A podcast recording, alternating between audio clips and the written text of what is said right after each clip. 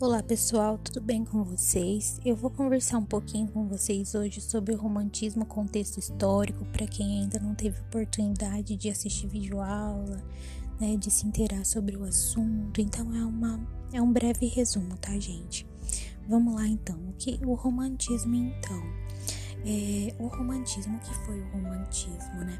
O romantismo foi um movimento artístico que surgiu na Europa, né, no século 18, né, indo até meados do século 19. Ele influenciou a literatura, pintura, música, arquitetura. Foi um movimento de oposição ao classicismo, ao renasci, desculpa, ao racionalismo e ao iluminismo. O romantismo no Brasil, então, ele ocorreu no final do século XVIII, tá? É, em 1836 até 1881. Na Europa ocorreu antes, tá?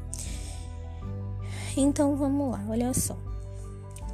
Na Europa, então, o romantismo surge no período pós-Revolução Francesa, né?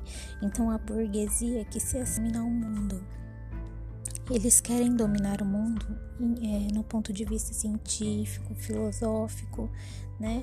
E, e por isso eles são muito subjetivos, são origi é, originais.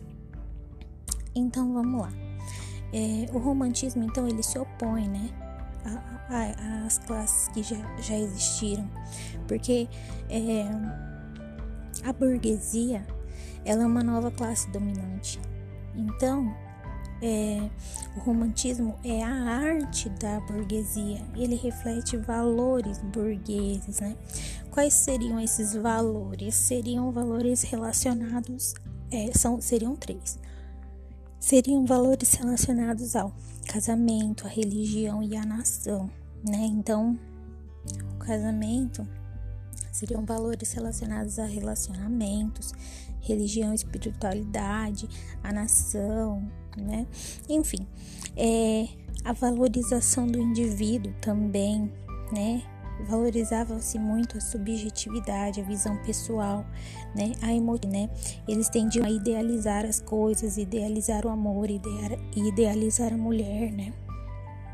É, a originalidade também, eles eram muito originais, eles não copiavam ninguém, né? Eles eram originais, eles criavam. É, o escapismo também tem essa questão do escapismo que seria a fuga da realidade também por um amor não não correspondido e eles escapavam, eles fugiam por onde? Então, eles fugiam para o passado, para a infância, para o sonho, que é a idealização. Falavam muito sobre a natureza e sobre a morte, né? Então, nós vamos ver isso sobre a morte mesmo na segunda geração, tá? Mas eu não vou entrar nisso nesse áudio. Eu vou gravar um outro falando sobre a primeira, a segunda e a terceira geração na poesia, tá?